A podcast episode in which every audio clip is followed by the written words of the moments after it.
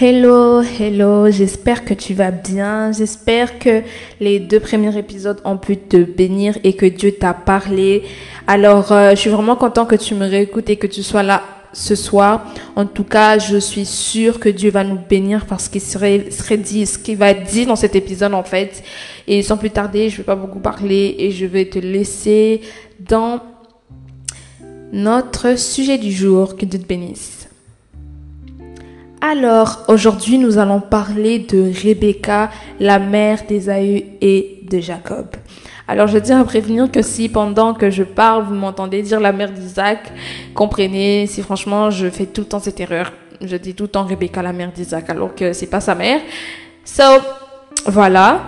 Donc, aujourd'hui, nous allons parler de Rebecca, la mère d'Ésaü et de, de Jacob. Donc, comme dans l'épisode passé, donc le deuxième, nous avons parlé de l'identité. Nous avons dit que l'identité, parfois l'identité nous permet d'ouvrir certaines portes, euh, que l'identité était parfois la clé à certaines dimensions, à certaines étapes de notre vie. En tout cas, le, euh, notre identité est importante. Et aujourd'hui, on va encore parler d'identité, mais dans une autre dimension. Alors que le serviteur réussit sa mission, il prend Rebecca. Il lui prend, il prend Rebecca de, de sa maison, de où elle était, de ce qu'elle faisait, de qui elle était, la fille de sa mère et de Bethuel, et l'emmène chez Isaac. Je tiens à préciser que pendant cette période où le serviteur était allé chercher une femme pour Isaac, Sarah était morte. Elle n'est pas morte pendant la mission, mais elle est morte avant la mission. Et la Bible nous apprend que Isaac était vraiment peiné. Donc il était endeuillé. Donc malgré, malgré les jours, peut-être les mois ou peut-être les années passées, il ne l'avait pas toujours avalé. Il n'avait pas toujours avalé la pilule que sa mère était morte. Donc il était vraiment peiné de, de cette situation en fait. Et la Bible nous apprend que quand le serviteur emmène Rebecca, Isaac prit Rebecca, l'emmena dans la tente de Sarah et Rebecca fut sa consolation. Je vais un peu vous donner le, le sens du mot tente ici. De nos jours, on peut appeler une tente une maison, un état de lieu, une place où on reste. Mais aujourd'hui, on va voir cette tente d'un aspect spirituel, si je veux dire, d'un autre œil en fait. Ici, la tente représente ce qu'on est, représente notre être, notre caractère, notre état d'esprit, nos défauts, nos qualités, en tout cas, c'est qu'on est en fait. Vous voyez, une tente, c'est c'est notre notre cœur ou notre personne est souvent est souvent comparé dans la Bible à une maison. La Bible nous apprend que Jésus tapera à la porte. Donc, la, qui veut dire porte, veut dire un endroit comme une maison où nous sommes en fait. Donc, voilà ce que je veux dire. La tente représente en fait notre esprit en fait, notre, notre être. Donc, cette tente-là était la personne de Sarah en fait. Qui était Sarah? Sarah était la mère d'Isaac, la femme d'Abraham, mais Sarah était aussi stérile. Sarah dans sa vie a eu à faire des mauvais choix. Sarah dans sa vie a eu à pousser son mari vers une autre femme. Sarah dans la vie a eu à rire au devant des promesses de Dieu. Sarah a eu à être incrédule. Vous allez me poser la question, pourquoi je parle de ça? Je parle de ça parce que alors que Rebecca vient avec qui elle est, Rebecca vient cette jeune fille bien souriante, une jeune fille qui était une source. Oh, la Bible nous apprend dès le départ que on ne sait pas l'état physique de Rebecca. On nous dit juste qu'elle était vierge. Mais l'état spirituel de Rebecca nous apprend que c'était une jeune fille fertile. Parce que c'était cette jeune fille qui descendait à la source et qui savait donner elle savait ressortir. Quand on est stérile, on ressort rien en fait. oui, quand on est stérile, il y a une comme une barrière, il y a comme un mur qui rien ne passe. Vous voyez? Quelque chose peut entrer, mais cette chose qui entre ne va pas germer. Or, Rebecca, quand on nous la présente dans la Bible, elle, elle puisait de l'eau, donc ça entrait, quelque chose entrait, elle savait y faire germer pour donner du fruit. Elle le donnait aux autres. Et Rebecca vient toute fertile dans son esprit de qui elle était, son être, une jeune fille très fertile. Elle vient, elle rencontre Isaac. Isaac la prend, l'emmène dans la tente de Sarah, devient, fait sa consolation. Et on nous apprend dans le chapitre 25 que Rebecca est stérile. Je vais vous lire le passage dans Genèse 25, 21. La Bible nous dit que Isaac implora l'Éternel pour sa femme car elle était stérile. Et l'Éternel exauça Rebecca, virgule, sa femme, virgule, devint enceinte. Vous allez me dire, où est le rapport dans tout ça? Tu nous as dit que tu vas nous parler d'identité ben, un peu plus poussée. Où est le problème dans tout ça? Remarquez avec moi une chose. Pourquoi quand Dieu exauce Isaac, l'exaucement de Dieu commence par la personne de Rebecca et non par sa... Quel est le mot que je pourrais dire le mieux Par, par, sa, par, sa, par sa personne être la femme d'Isaac. Parce que oui, Rebecca était la femme d'Isaac, mais Rebecca, avant d'être la femme d'Isaac, était Rebecca. Elle était elle, une personne tout à part. Pourquoi Dieu commence l'exaucement par la personne de Rebecca, continue par sa personne ou par sa casquette en tant que femme et finit par sa casquette en tant que dans la fertilité en fait. Parce que en réalité, le problème de Rebecca n'était que l'identité. Oh oui, regarde-toi bien, peut-être le problème n'est que l'identité en fait. Rebecca vient toute fertile dans sa nouvelle vie.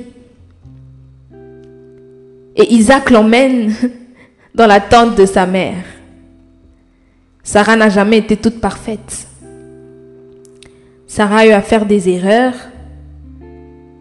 et Sarah a eu à être stérile.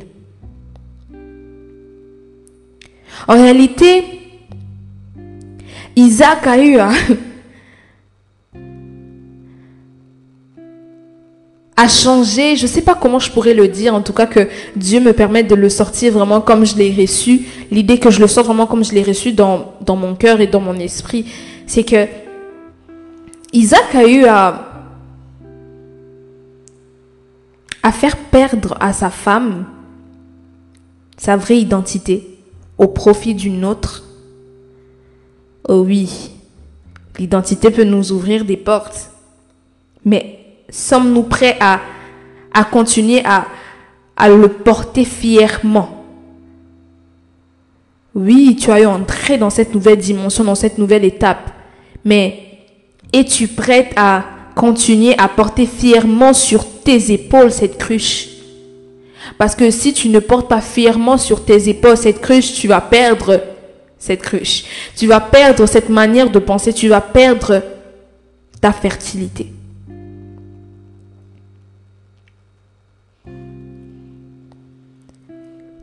Peut-être la question, avant que je ne vienne ici, euh, j'étais bien fertile, je, je sortais des choses en fait. Je donnais naissance à des projets, je donnais naissance à des idées, je réussissais, j'étais bien. Mais seulement quand j'entre ici, je tout bloque, je comprends pas qu'est-ce qui s'est passé. Euh, c'était pas la bonne porte. Oh oui, oui, oui, c'était la bonne porte. Rebecca, toi, c'était la bonne porte. Tu devais être là. Mais as-tu porté et as-tu insisté sur qui tu étais?